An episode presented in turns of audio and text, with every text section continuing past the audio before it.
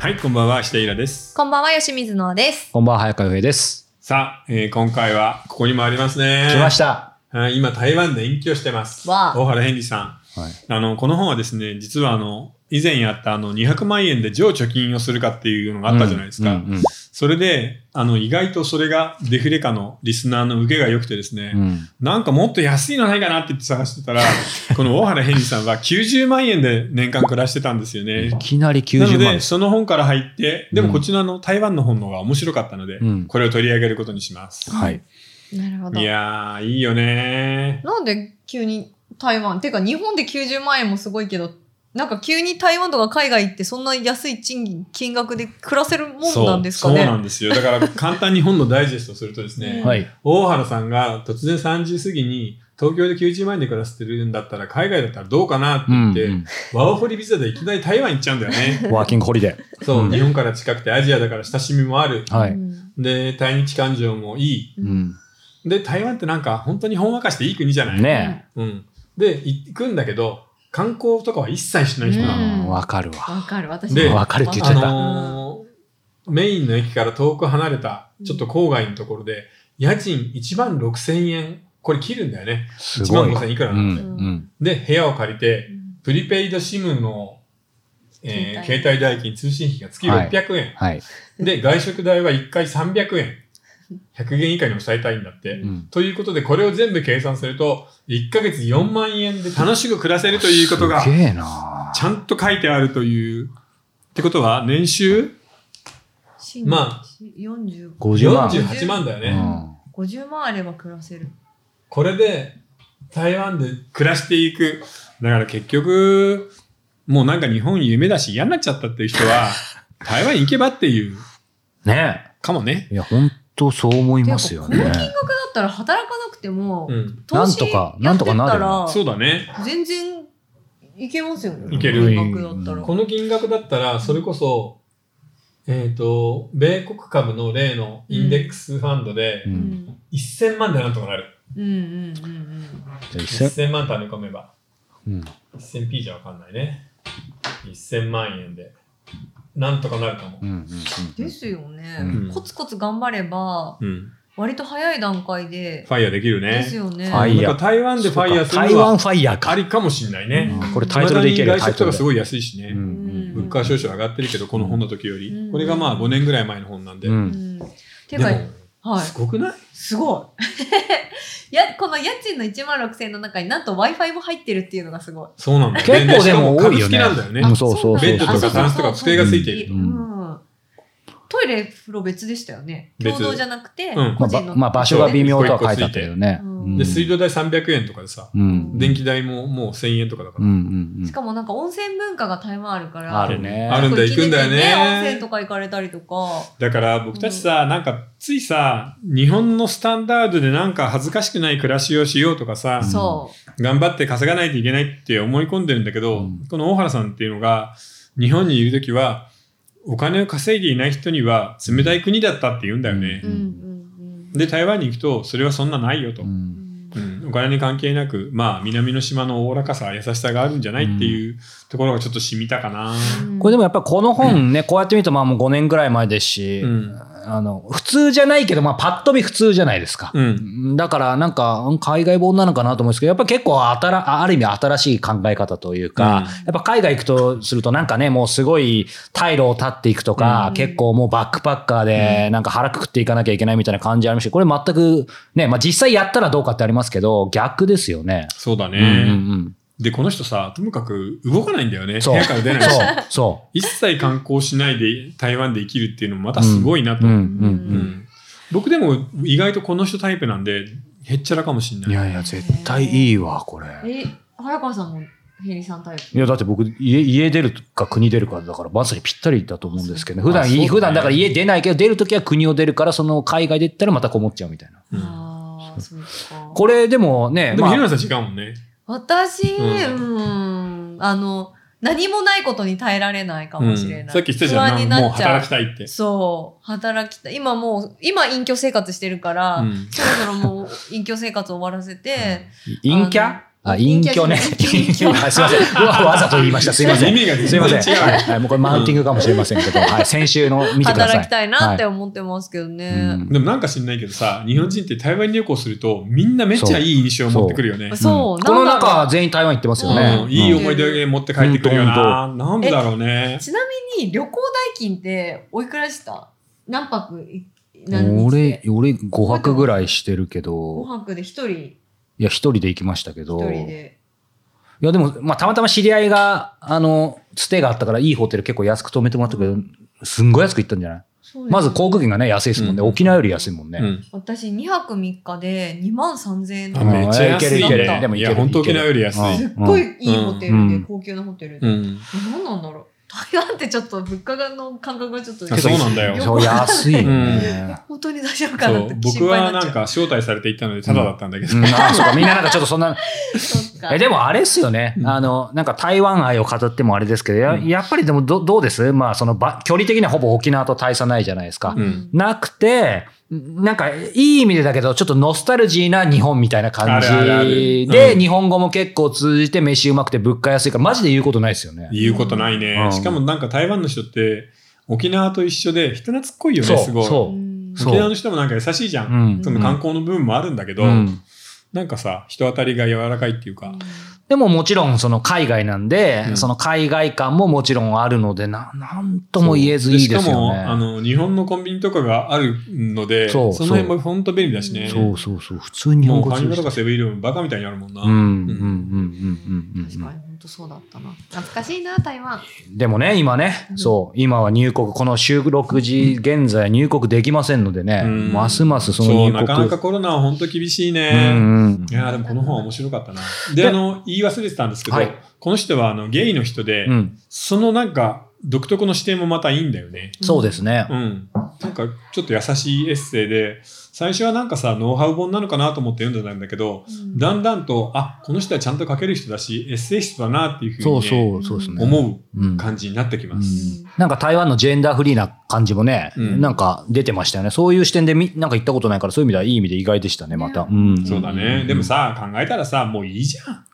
男だの女だそのうそうそんなこだわったってうさ、ん。うんどうせどっちも大したことないんだから。うんそうそうう、そうんだからあんまりなんかね日本のジェンダーでその何家族性を壊すみたいなこと言ってる人はちょっとそろそろ勉強して通った方がいいんじゃないって言いたいよね、うんななんなんですかそれ家族性を壊すそうだから要はさ同性婚みたいなのも絶対認めないみたいなのがやっぱり政治の現場ではそれが普通じゃん今うんまだ通ってないから、う。うんうんんうんんでももう台湾とかねもうそういうのになってるからね特うにん、同性婚もありますもんね、これ、なんか、後で本編であるかもしれないですけど、うんまあ今回ね、この大原ヘンリーさんで、その年収90万円の方とこの台湾の方で、うんまあどちらかこっちにフィーチャーするんだと思うんですけど、僕こっちの本しか読んでないんですけど、うんあの、本質は一緒なんですかその日本での年まあ収一緒一緒90万円の方も。うんん要は大原さんはもう働くのが本当に嫌になっちゃって、うん嫌な仕事して働くんだったらお金がなくて暮らして我慢して暮らした方がいいっていうことで、うん週に2日だけ介護をしてそれで年収90万になるわけ、うんうんでなんか東京郊外で一番安い部屋借りて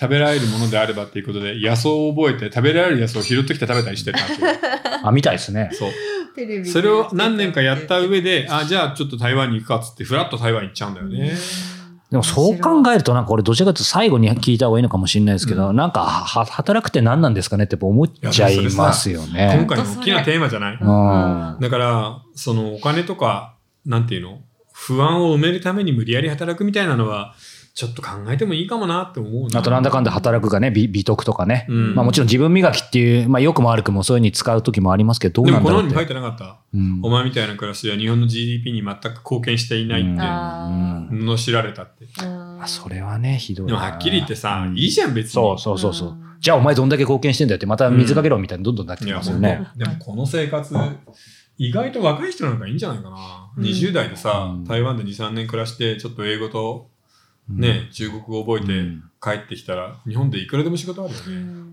てか俺42だけどやりたいわ。いや、やりたいよね、こ へーそっかやれ。りてたか、いわ僕別に。あの、もっと便利なところでいいところに住むけ ど、これちょっと台湾で1年とか暮らしたくないちょっと僕らやりますか一回ね、た入国できるようになった ら、今月は石平さんが台湾行ってますみたいなね。いや、いいよな。台湾食べ物美味しいしね。そうそうそうそう、いや、う本ん。当ですよ。夜店のやつみんなうまいんだよな。うまいうまで、ねえのね、かき氷、タピオカ。うん、ああ、そうだそうそう依然として美味しいしね。だ。語りたいこといっぱいありますよね。うんんまあじゃあね、ちょっと語りたいこといっぱいあるんですが、ここで、えーお便りとご質問来てますかね。はい。じゃあお便りからいきたいとは思いい、ます。ありがとうございます。えー20代の女性からいただいています。えー年収200万円台時代からの貯金と投資を考えるの最後の方で、石田さんが、皆お金があれば幸せになれるって口では言うけど、幸せを変えるほどのお金はないんだよね。本当の幸せは、お金とは別のところにあるっていうことを考えた方がいいとおっしゃっていたのことがとても印象的でした。うんうんえー人は自分のためにお金を使うよりも他者のためにお金を使う方が幸せを感じやすいことが分かっています。なぜなら人には他者といい関係でいたい、有能でありたい、自分の行動を自分で、ん自分の行動を自分で行動したい という3つの自立性うんという3つの欲求があり、うんこれが満たされる時に幸せを感じるからです。ええなるほどね。心理学なんだね。ううんん、例えば食事をおごったり贈り物をしたりすることでその人とのいい関係を築くやす築きやすくなったり自分が人の役に立っていることを感じられたりします。うんただ人に強制されるのではなく自分でその額と使い道を決めることが大切です、えー貯金へやー投資をしてお金を増やしつつ時々誰かのためにお金を使うことができれば自分のお金や資産を作りながら幸せを感じて暮らしていけるのではないかと思いました、うんというお便りいただきまえしたいくつの人勉強になりますね。 20代って書いてある。えらい真面目な人だね。うんうん関係性、有能性、自立性っていうこの3つの欲求があるんですって、人には。うんそれを満たされるときに幸せを感じられえるちょ。っと今なんかでもちょっとやばい本読んでそうな気もちょっとするね。ちょっと質質問もうちょ いした、今いいですか、はいはい。あまあまあ言っていいと思いますけど、あの、うん心心理専攻って、ちあーゃんと勉強してるんですよ。だからやばくないと思います。なるほど心理学の人か それをちゃんと言うこの方の名誉のためにとあ、思そっうて。ですね。そう、だからちゃんと、うんあの、いやでも本当そうなんだよなアカデミッうクなうんん。うん、だから僕がいつもそれで感じるのはさ、華麗なるギャツビーみたいな話だよね。はいはいはいはアい。メリカのお金持ちの子供たちが、そうアですルね中になったり、ん薬中になったりして滅んでいく。うんね、で、あの、ニルバーナの彼、カートコバーンみたいはいはいはない大スターになったのに死んでいく人たち、うん本当にお金で心の平和とかさ、幸せって買えないからうんうんうね。ん。ダイアナ妃だって別にお金に困ったことなんていや本当です一よ円もないじゃ。うんんだからなんか、なんかさっきの言葉、じ自立性、はい自分の行動を自分で行動するってちょっとむ日本語難しいけど、やっぱりなんか自分の人生を自分で、そう、決めるってことねた。手綱持ってるみたいあな。ーそうそいうれ、お金確かにあった方がなんか有利な気はするけど、でも確かに別は別に、なんかそこができてればなんとかなんじゃないかみたいな、うん、あるね。へうんーうんめっちゃ勉強になる。っっていうの思いますよね。お金なくても今が一番私なんか人間として生き生きしてるのはそういうこといや、だから大事だと思うよ。ね。なんか、なんか俺もひいひい言いながらもそこだけは守ってきてるから、なんとか生きていけてるみたいな。うん。ありますよねそうなのかもしれないうんですそうだね面白いうんはい。勉強になりました。